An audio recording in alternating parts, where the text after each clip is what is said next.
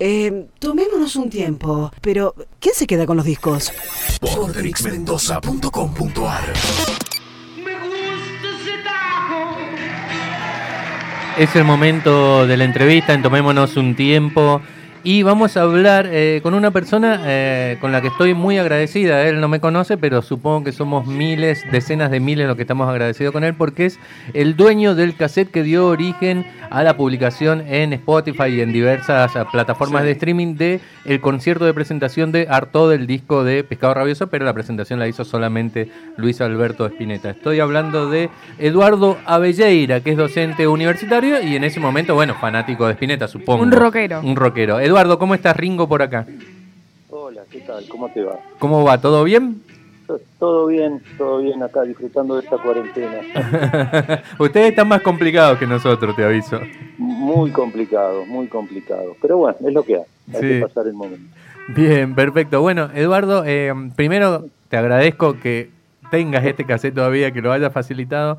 Y primero contame, eh, porque el dato que nos llama la atención a, a todos, va, a mí que me gusta Sí. mucho el rock argentino, ya lo sabía, pero es, ¿los recitales se hacían los domingos a la mañana o fue un único Sí, caso? sí. No, no, no. Este, en esa época, este, el rock no tenía las puertas abiertas como surgió después por su propia fuerza. Entonces conseguían una sala como podían y donde podían. Yo fui, el, recuerdo un recital de presentación de Sui Generis en el Teatro Ópera, que fue un sábado a la mañana, No este, te otro de. Box Day, este, y este en especial, y estamos hablando de Spinetta, estamos hablando de Sí. la presentación de Artaud, fue en el Teatro Astral a las 10 de la mañana. ¿sí? A, a las 10 de la mañana, o sea, te ¿cuántos años tenías ahí, Eduardo? Eh, 19. 19. ¿Te pusiste el despertador para ir a ver a Spinetta a presentar Arto? No, no, me- no dormí la noche anterior. Ah, bien, eso es rock. Claro, eso es rock es tener 19 Bien. años. Teatro Astral, eh, nosotros somos de Mendoza, pero tiene una capacidad relativamente importante, ¿no es cierto? Y debe ser un teatro de, de, no sé, calculo de 800 o me- a 1000 plazas, una cosa así.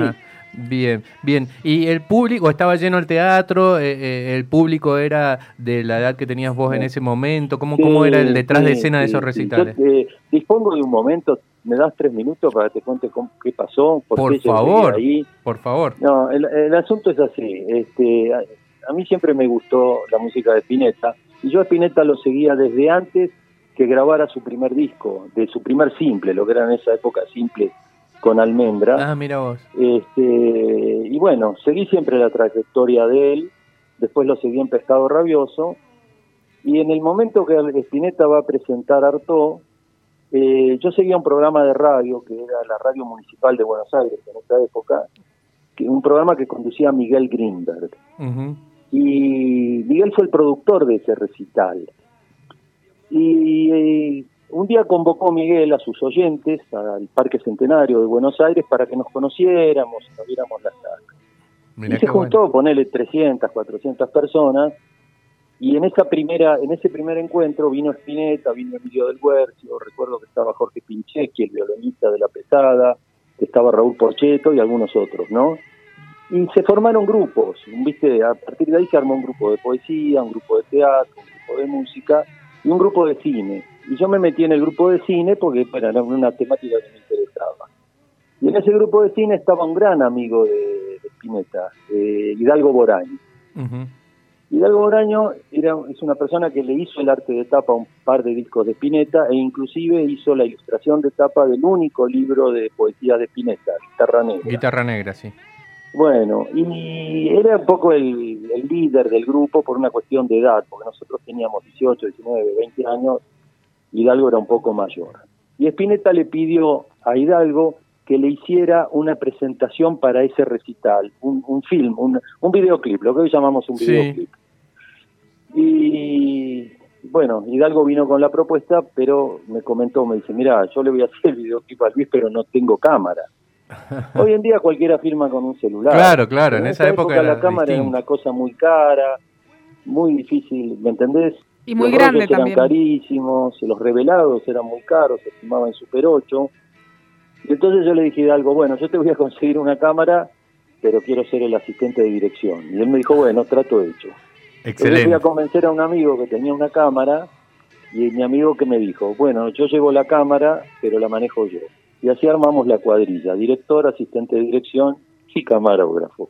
Ah, Y nos bien. fuimos a filmar a una estancia en General Rodríguez, un lugar muy, muy, muy especial, que tenía una mansión abandonada y una capilla abandonada. Y ahí en el medio del campo filmamos el, el videoclip. Yo le digo videoclip porque hoy Sí, se sí, lo sí. conoce así.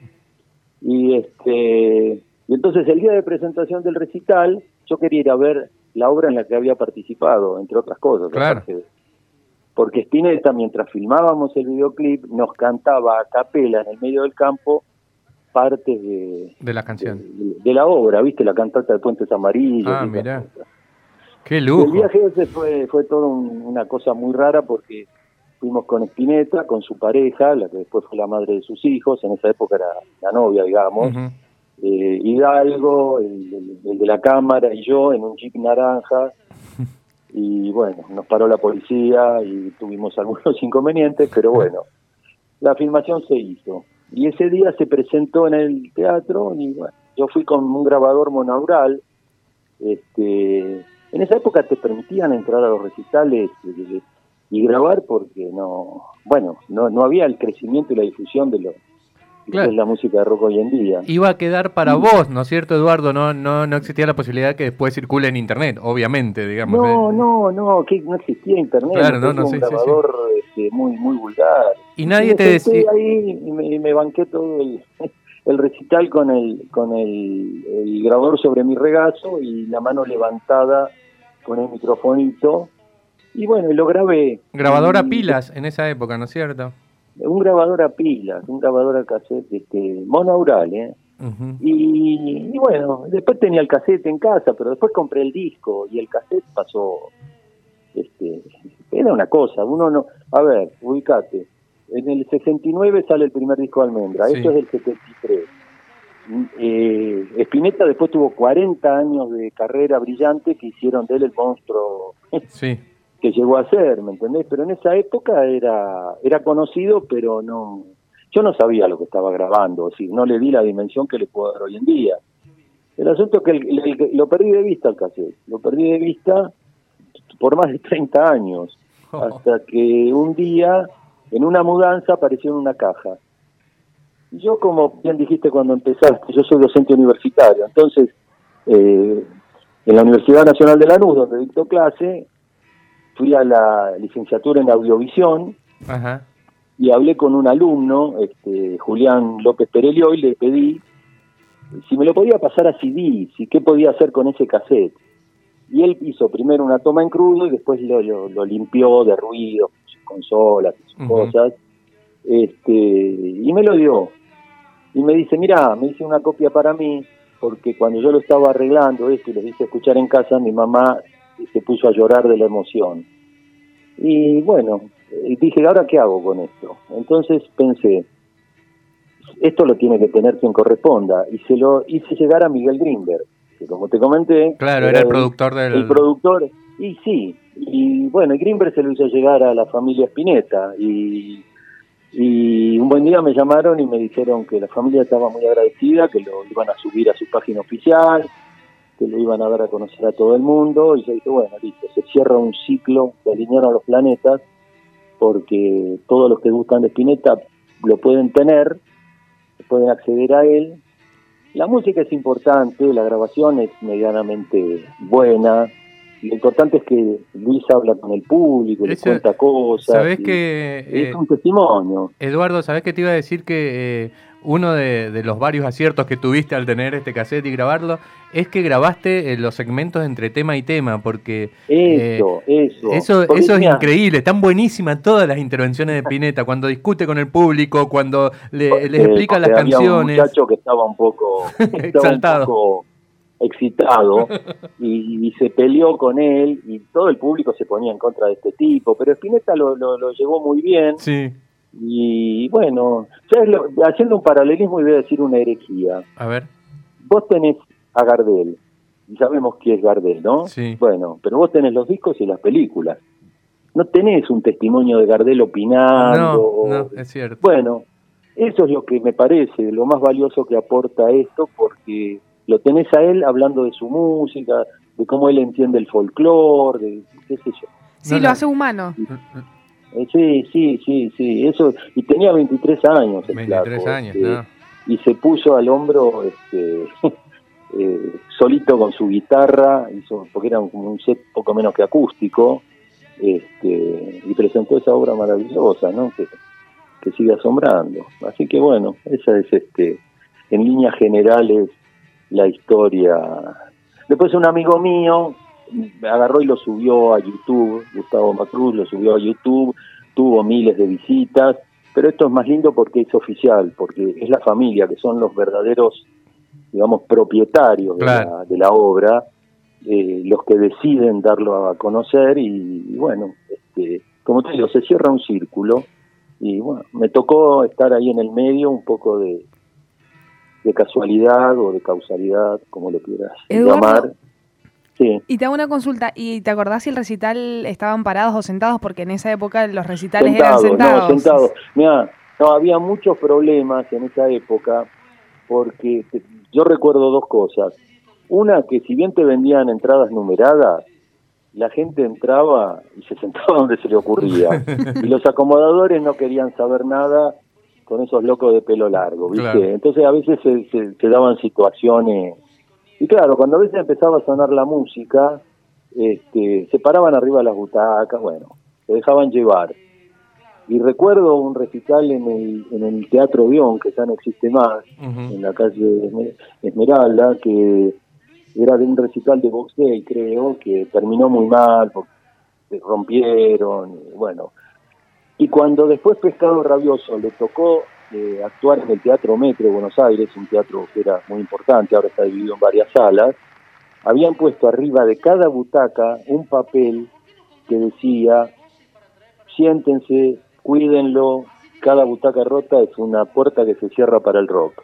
Ah, muy Este, bien. Ah, está y- bueno. Y así se fu- fu- fue, fue aprendiendo la gente, ¿no? Este, Claro, totalmente. Pero la verdad que genial y bueno, sos, eh, con esto ya formás parte de la historia del, Del rock. rock. Es más, recién googleé eh, y ya estás en Wikipedia, ¿no? Eh, dice, el No. cassette fue cedido, sí, sí, sí. La cinta grabada desde la fila 10 del teatro por Eduardo Belleira, por ese entonces un joven fanático de Spinetta, hoy docente de la universidad. Ya estás en Wikipedia, Eduardo, así que bien, Bueno. sos parte oficial por lo menos de la historia internetica. Pero sí, Bueno. qué bueno sería es lo- una satisfacción, es una satisfacción. Me alegro, me alegro por, me alegro por el flaco. ¿qué querés que te Sí, y, y por Es todo lo que disfrutamos, todo esto que, que, que- que gracias a ese cassette estamos disfrutando. Te mando un abrazo muy grande, Eduardo, y, no, no, igualmente, y- un gusto. y es nada, enorme buenísima la, la historia, y me encantó porque no sabía que aparte habías intervenido en toda esa cuestión audiovisual que, que- que es importante. Pensé que había sido solo un fan eh, muy fanático nomás. Lo sigo Bueno. ma- te mando un abrazo grande. Gracias, eh, gracias por darme este espacio. No, por favor. Saludos. Estábamos en comunicación telefónica con Eduardo Avelleira, que era el dueño del cassette que Tremendo. sirvió. Tremenda, muy No, buena tremenda la historia. anécdota, ¿no? la No, anécdota que no- Solamente centrémonos, eh, en- bueno, más allá Sí. de la anécdota y, y todo eso, centrémonos en que los recitales eran los sábados y los domingos a las No, 10 de la mañana. o sea, Muy bueno. Era muy, Muy bueno. marginado el rock. Sí, muy Eh, marginado, pero sabes que igual Claro. también era hippie y era hippie también por eso, para mí. No, no, pero un Sí, sábado. eh, pe- estaban los que pasaban de largo Claro. y, y los Bueno, que se despertaban para Che, ir a- estoy, estoy viendo el álbum, no lo he escuchado, lo quiero, pues llego a mi casa y lo escucho. Y cada dos temas o un tema dice interludio. Sí, sí, sí, sí, sí. Eso para mí, porque esto la verdad eh, eh, ya circulaba en YouTube, eh, algunos temas, cosas sueltas, pero ahora está subido prolijamente con una especie de pequeño Sí, masterización eh, que, que está piola. Pero para mí, eh, más allá de que por ahí toca algún tema que, que no grabó nunca, ella flota por mí, yo no, no lo recuerdo de ningún disco, creo que era un tema que Claro. hizo con Lebón. eh, está eso de. Porque yo les cuento, cuando vos ibas a ver a Spinetta, dependía mucho del humor del flaco. Hay, hay veces que hablaba muy poco entre tema y tema, y hay veces que Sí. eh, contaba la historia de las canciones. Y hay veces que se peleaba con flacos del público. ¿Entendés? No, creo que en en el Teatro Independencia uno le gritó, Flaco, ¿y cómo está Fito? Mejor que vos seguro, le dijo. O sea, digamos, verdad. Ponele, eh, iba- y Como tu vieja, Ah, sí. le dice, el capitán Beto toca flaco. No, no estamos para capitanes, ¿te parece a vos? Porque justo en esa época Astiz estaba en todas las noticias, el tristemente célebre capitán Astiz. Entonces, como que era muy ocurrente entre tema y tema. Me acuerdo una vez que estaba muy mal pegado con alguien que estaba grabando todo el recital, creo que era en el Teatro Independencia, porque tocó varias veces en el Independencia. Le decía, ¿pero por qué lo grabás? Eh, vos la de, ¿Por qué lo grabás? Si, si ¿Por lo grabás, grabás? no, no lo podés ver. O sea, lo- ¿entendés? Era como trataba de hacerle entender al flaco que al grabarlo, ni con un Se celular siquiera, en esa época era a cámara, ¿entendés? Claro. se lo iba a perder, iba a perder el momento. Mirá que anticipado lo que después pasó, Sí. que después de Que mucho... para mí tiene razón en eso. O sea, me parece que está bueno, eh, quizás, no sé, algún videíto, lo que sea, pero hay gente que está todo el tiempo. Quizás lo disfruta así, porque lo Sí, mira a eso través de la eso pantalla. Sí, Igual nos queda para nosotros. pues, Bien. mejor. Eh, pongamos el track 18, Credulidad, que en realidad no viene en Arto, es un disco de Sí, Pescado, de Pescado 2. 2. y- Es uno de los mejores y de, temas. y de alguna forma, Spinetta también con este eh, con esta presentación reafirmaba que Pescado Rabioso era como una idea suya, medio que estaba mal Sí. pegado en esa época con los otros integrantes. Ya estaba. eh, Arto es Era prácticamente solo, un disco ¿no? solista. Sí, Sí, es un sí. disco Pero solista. dice Pescado Rabioso Sí. en la tapa. O sea. Pero bueno, Pero escuchamos eh, Credulidad en vivo. Excelente nota, ¿eh? me encantó.